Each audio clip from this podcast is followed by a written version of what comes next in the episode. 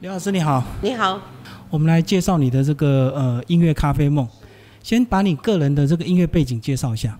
嗯，大家好，我是刘老师。那个我从小就学钢琴，然后初中的时候到台中市的小明女中音乐班，后来就考到台北的国立艺专读音乐科，主修声乐，副修钢琴。那民国七十七年毕业之后，就到板桥的重庆国中教音乐。后来就回台中的小学代课，代课了两年。那觉得体制内的这种老师的教学生活不是很适合我，所以在民国八十一年到三叶钢琴、三叶音乐教室当担任讲师，教了十三年之后，呃，当然因应这个少子化各方面的情况，那我就转行到幼儿园教奥福音乐。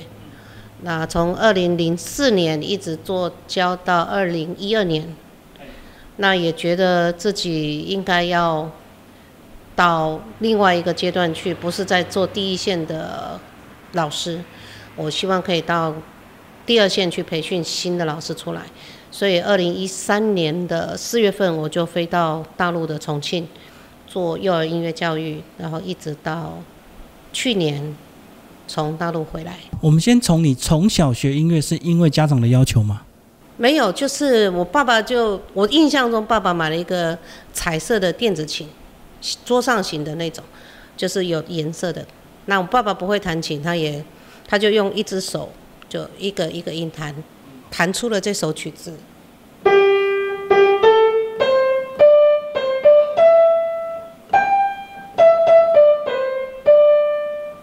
然后我就可能有天分吧，就是很快就记得他弹过的旋律，就模仿起来。对，然后就爸爸妈妈可能觉得我可以去学这个东西。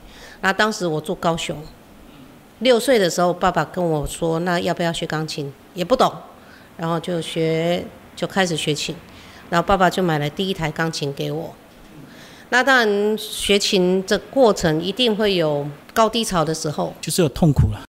其实，呃，能持续学琴，然后可以坚持，需要忍忍耐很多的跟常人不一样的东西。孤独，孤独是其中一个。那主要是说，比如说我的弟弟、我的朋友他们在外面玩的时候，我是不能去的，我必须练琴。然后妈妈，其实妈妈的学历也不高，她只有一句话，她说：“你学钢琴。”去上课，如果被老师打，回来我要再加倍处罚你。再打，是因为你不认真。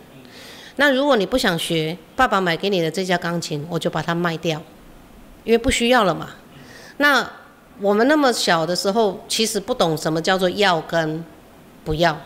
那唯一的想法就是，这是爸爸买给我的，这是我的算是财产，我不想被他卖掉。卖掉。那于是就坚持的。学了下来，然后到小学五年级，我的钢琴老师说：“那你要不要去考小明呢？”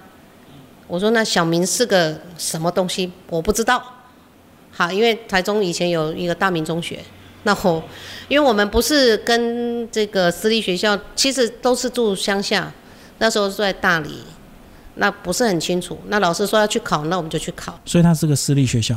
对，小明女中。然后有音乐班。对，那个时候有音乐班。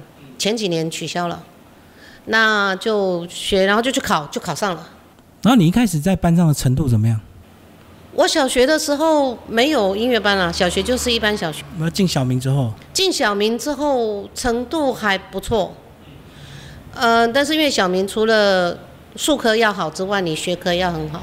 可是我的学科理化很糟，然后就在想，那高高中怎么办？可能高中三年必须要读读成六年，因为。数理没有那么好，那结果在初二要升初三之前，有一个学姐从国立艺专毕业，她回到小明，她就说她想弄一个音乐剧，就是电影《真善美》，然后她就找了，就面试了我的同学、我的学姐学妹，就是一起我们在初三的时候在中心堂公演的《真善美》。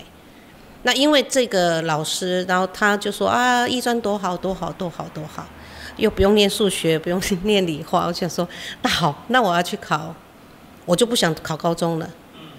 那去考的是之前，所有的包括修女，包括我们的所有的老师都跟我说，你考不上，因为艺专我们班五五年五专的时候，一个班只有收三十个人，钢琴组八个，声乐组五个，弦乐组八个，就是很少。全台湾或者全国要来考的人多到一个不行。我们一百多个收八个，一百多个收五个，所以老师们都觉得你不要吧，你乖乖的去读高中，你这个一般高中就对。对。可是我就不想啊，我我不想读高中，那我就去考了，就没想到我声乐组第二名考上。啊，为什么不是用钢琴组？因为钢琴的竞争更大。对。那但是我的复修还是还是可以，就是他，对，因为他要看主复修成绩嘛。那于是就过了很很快乐的五年这样子。所以就确定你走音乐家这条路。对。好，那第二个问题是，刚刚你讲到，当你这个教书到一段时间，你退居幕后，想做老师的这个培训，是你变成资深老师，你看到很多新老师的问题，是不是？是。因为嗯，尤其是我我到了大陆去之后，发现他们没有像台湾有专业比较专业的二胡音乐老师，就是一般就是幼儿园老师自己教，那可能网上 copy 的人家的一些东西就来教了，那甚至教错的，对，重点是教错，那我就觉得看不下去了，就应该这么讲，那。我们在大陆的时候会去帮幼儿园去做一些家长会，一跟教育有关系的家长会。那家长就会跟我讲：“哎呀，老师，那我们想小朋友想学钢琴，可是三岁多四岁的孩子学琴是很困难的，很难持续的。那因为他们这样子的一个呃反馈，那那我就想说，那我们可不可以有一个替代的，可以替代键盘的一个乐器？”然后又说可以让老师自己教，不用我去教，于是我就有了一个乐器叫做口风琴。我们就利用这个口风琴做键盘教育的一个启蒙。那它跟钢琴的键盘是一模一样，只是它需要吹。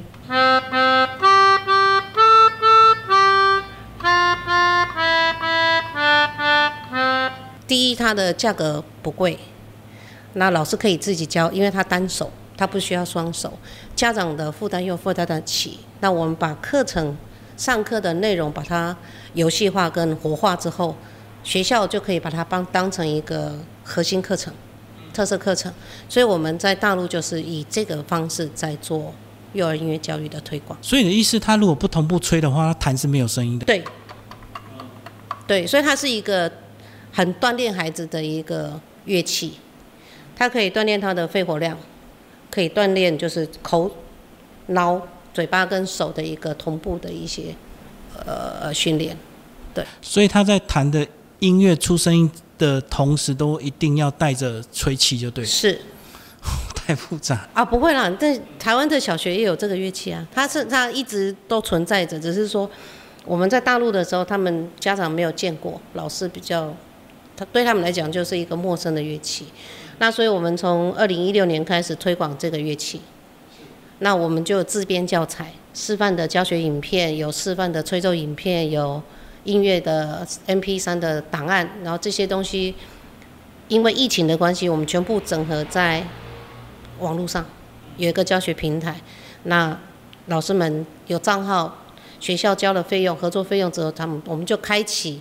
权限，然后老师就可以上课使用，他们就可以自学，就对。对，所以我们回来是可以继续在那边那边的工作跟那边的事业是在继续中的，对。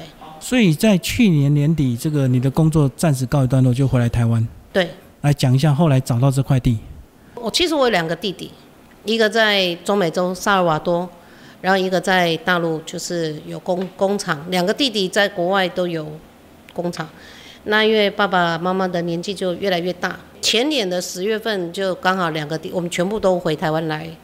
那弟弟就说：“那姐姐跟姐夫可不可以回台湾照顾？不要说照顾，因为爸爸妈妈身体不错，就陪伴了，做陪伴这样子。那我们当然就想一想，因为现一所有刚刚讲了，我所有东西都整合在网络上，线上了。嗯，那我们随时说走就走。那于是就就说好啊，那我们就回去把。业务跟老师跟学校做一个交接之后，我们再回来。那在这个过程中，就是在想，我才五十多岁，那要过着八十岁的退休生活，也不是不行，但是不能这样子过日子啦。我们希望是还是有可以发挥一下自己的所长或者这个。那爸爸就说：“那我们出去看地吧。”因为弟弟有建议说要做露营区，那我们就南庄啦、东市啦，到处啊，东市林场各地去看。可是你一个露营区不是那么简单，因为必须要合法，不然你没有办法做。虽然现在有很多的灰色空间，对对对。然后看看看，就也去看房子，也去看在市区都看了，就不合适。然后来就爸爸在手机上，我的爸爸虽然八十岁，可是他这个网络是完全非常铺露着，他就自己看了一个土地中介的不动产公司的一个介绍，就说在这里，然后就跟对方约了，就跟我讲我们要来这边看地。来的时候早上看了，下午叫小姐那个中介的小姐来签斡旋书，给斡旋金，就直接跟。地主开价，第二天我们就签约了，就直接出价就对。对对对对对。那时候你看上这块地的原因是什么？当时看上地其实是爸爸看上的。那爸爸说，因为他面宽很宽嘛，那土地也还不错，而且在大马路边，那就本来是想买地养地，就没有去想要做生意这件事情。那我们就在讲，就说那我跟我我们谢老师总不能真的一天到晚。只有吃喝玩乐，然后就找了那个记账室，就是会计师事务所，请他帮我查这个房子能不能使用。因为我们这块地其实是农地，那刚好有房子嘛，那我们是不是可以用？那我们再考虑来做什么？那原先就有在想说那个咖啡的生意了。其实我弟弟在萨尔瓦多，他也有认识一些咖咖啡庄园。咖啡商，嗯。那。就一问，这个房子是可使用的，可以登记，可以申请公司，那我们就好，那就把这个事情就来做。对，主要是这样子。那个地整理好之后，那房子还是要翻修嘛？对，那因为房子原先是铁皮屋，然后本来住在这个房子里面的是一个做石雕木雕的艺，也算艺术家。那他们在一大概一九年、二零年的时候搬离这里，就搬到前面去了。那所以整个房子其实是很脏的，残破，对，啊，格局也不是现在这个样子，那就想说那重重新整理。那土地中介的那个庄小姐就说：“哎，刘老师，那你们买这个地、这个房子，你们是打算开超商吗？”哎，好像可以哎，那我们就找了全家的市场部经理来。那经理一进来，因为那时候都还没有装修，就还是破破烂烂的这样。那他一进来就说。嗯，我们得考虑一下人人流跟车流啊，请问是谁要经营这样？那我就说是我跟我们谢老师。他第一句话就说有没有更年轻一点的？他觉得我他怕你们操做不来。对，那我就说没关系，那你就回去你们去评估嘛。那评估之后两个礼拜后，他跟我说，嗯，我们觉得这个地方不合适。那于是我们就认真的去考虑要做咖啡屋的事情。那因为我自己是音乐老师，所以我们在想，如何让我这个地方是跟其他所谓的咖啡屋、传统式的咖啡馆做一个区别。于是我们就现在这些元素就进来了。所以就找了很多这个你熟悉的音乐元素。对对对，包括这边的乐器，包括钢琴，包括对。所以它是个咖啡厅，也是个展出空间。是。我们希望将来，比如说，如果也有画家愿意的话，我们这里做成一个画廊，这个展场。我我们希望我们是一个艺术的平台。那这个平台不是只为了音乐，所有的艺术形态都可以。甚至我将来我可能会在这里开乐林的一些音乐的讲座啦，或者亲子的音乐欣赏，这个都是我们在未来的规划上。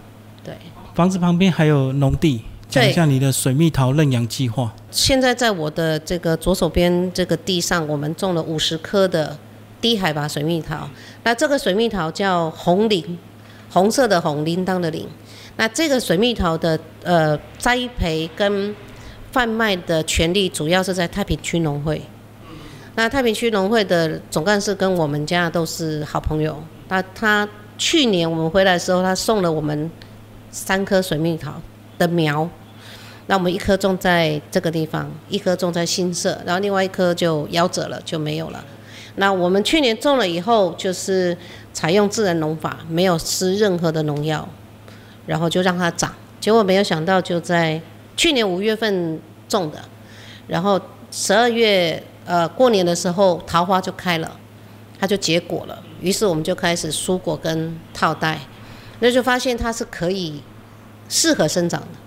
于是我们今年四月份又去跟太平区农会买了五十棵的水蜜桃，种在我们这边。那打算是让来我们这里的客人可以认养一棵他想要的水蜜桃树，然后他认养的过程一年里面，他随时可以来看他的水蜜桃。然后我们会不定时的告诉我们的朋友，我们不喜欢讲客人，我讲朋友，他的水蜜桃现在是什么情况。然后，如果是认养的朋友的话，我们来店里面消费喝咖啡是八折优待，等于说在这个认养的过哎期间都是这样子一个一个合作方式。那因为我们有水线有什么，那基本上施肥跟浇水灌溉是我们来替朋友做。那认养的朋友来就是说，哎，我可能觉得这个。果太多了，我要怎么去把它梳理？或者地上有杂草啦，或者他有想其他的想法，那他都可以来做这样子的工作。那如果真的没有办法来照顾，但是我实在很想要有一棵自己的水蜜桃树，那我们就会帮他照顾好，等到明年采收的时候，把它打包好，然后栽培给果树组。对，是，这这是我们目前的一个。认养计划，所以现在都满了吗？呃，目前已经陆陆续续有人预约了。对，因为这两天才刚把水蜜桃摘下来。去年种的这棵水蜜桃总共收了大概有四十颗，大大小小，最大的有一百九十八公克。一棵树上，一棵树上收了四十颗的果。对，那所以呃，因为之前没有大家没有看到成果嘛，会半信半疑。不可能，他马上就相信说，哎，可以采收到。这个水果，因为就像李老师说的，水蜜桃不是都在拉拉山吗？这个地方怎么会有？那当然就是因为我们跟太平区农会的这个关系。那总干事就说：“你我你要相信我，这个水蜜桃你吃了就会上瘾。”等于他们可以尝试花两千五去买一棵树的果实，然后看看最后能够得到。最后收成的所有的这棵树上面的果实就是认养组的。好，我们最后讲这半年这个开业到目前的一些状况，有没有符合你本来的预计？嗯，我本来的预计就差不多跟我那，因为呃我自己是钢琴老师教这么久，那我也知道就是说一般的钢琴老师、音乐老师来讲，他的学生那免一年或者两年必须要开一次发表会，因为孩子总要表演嘛。成果展。现在因为学生没有那么多，以我来讲，如果我我以前来讲，我以前有五六十个学生。再加上家长，可能两三百个人来发表会的时候，可能我去租一个文化中心啦、文化局啦，或者一个正式的舞台是可以的。但是现在我的学生，假设我现在还在教，我现在是没有二十个学生，再加上家长六十个人，我去租一个礼堂，看起来就太冷清了，也费用也不符不敷这个成本。那所以我们就想，那如何？可以给到老师有一个空间，有一个可以展示的地方。那我刚好就把我自己在使用的钢琴，当时在整修的时候，我们就把它设定进来。所以这呃半年以来，我们已经开过五场的发表会，呃，有成人的合唱团，有竖琴的老师，那有声乐的老师，有钢琴老师，就是来办。那因为台十四线从国道六开始以后，其实它的人车量是少很多的。那我们其实除了线下门门市里面的现场喝的这个客人跟朋友之外，我们希望我们也有绿罐，也有咖啡豆，来的客人喝了喜欢，他带回去之后想再喝，他可以跟我们联络订购，那我们做宅配的一个服务。可是你身为这么多年的音乐老师，这么浪漫派，在实际的商业运行上不会遇到一些挫折吗？没有挫折，但是很多人都说你很勇敢，对你都不懂。我说没有，其实我我们很很单纯的一个想法就是，好的东西跟好朋友分享，肯定是跟真正从事本来就在做商业的人有一些手法不一样。对啊，他们还要算水电成本啊、对人事成本啊、什么对豆子的成本啊。是是是，呃，也有人就你刚刚讲到豆子成本，就国庆很多豆子嘛，很多人种咖啡豆，包括惠孙这样子。那也有进来的朋友说啊，你用的豆子是国庆的吗？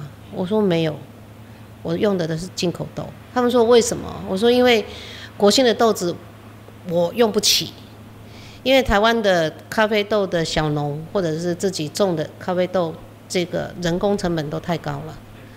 这个是真正要做生意是没有办法这样子去支持。我如果自己喝当然可以，但是我现在要做生意，我就不可能去使用在地的一个豆子。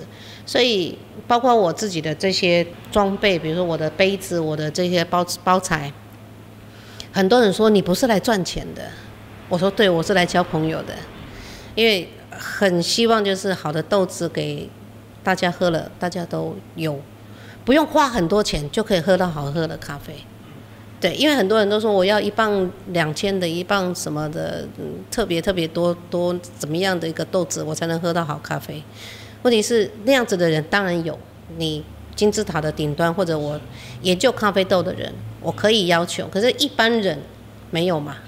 我只能我只要喝第一有咖啡的味道，这顺口好喝就好了。所以重点来这边还可以享受很多音乐的元素，是就对是，然后呃，因为我这个地方钢琴就摆在入口处，所以很多人一来，第一句话就哇有钢琴，那我是说你可以上来弹，你也可以来摆拍，都可以，因为它就是一个公共的一个公共财，我认为是公共财，但是你要摸它之前，必须要经过我们的同意。对，那只要我们 OK，你都可以来上来表演。那我们也会帮来演奏的这些朋友录影。那录完影，我也会咨询，就询问过你可不可以让我放到网络上去做宣传。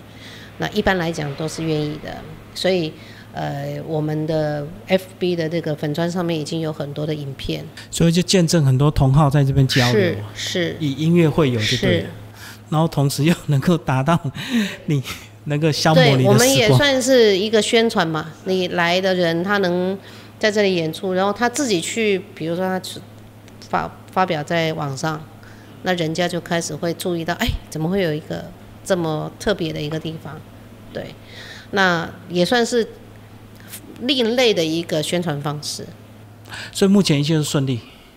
目前算是顺利了，但是就是说，也有人说，哎呀，你要你你你真的不是做生意的人。我说，对我如果真的要做生意赚大钱，我不会开在这里，我可能会开在一个可能更更热闹的商业区，或者到日月潭去了。可是那那又不是我原先的想法，因为原先想法单纯真的就是回家陪爸爸妈妈。对，那你真的生意很好，我就走不开，我就不能去照顾我的爸爸妈妈了。对反而又投入另外一个商业是的是是竞争中是是。是是，所以整体来讲，呃，跟我原先的预估是差不了太多，当然能更好是更好啦。是啊，是啊，是啊，就希望更多音乐同好知道这个地方，多多来开这个发表会。好，谢谢刘老师。谢谢。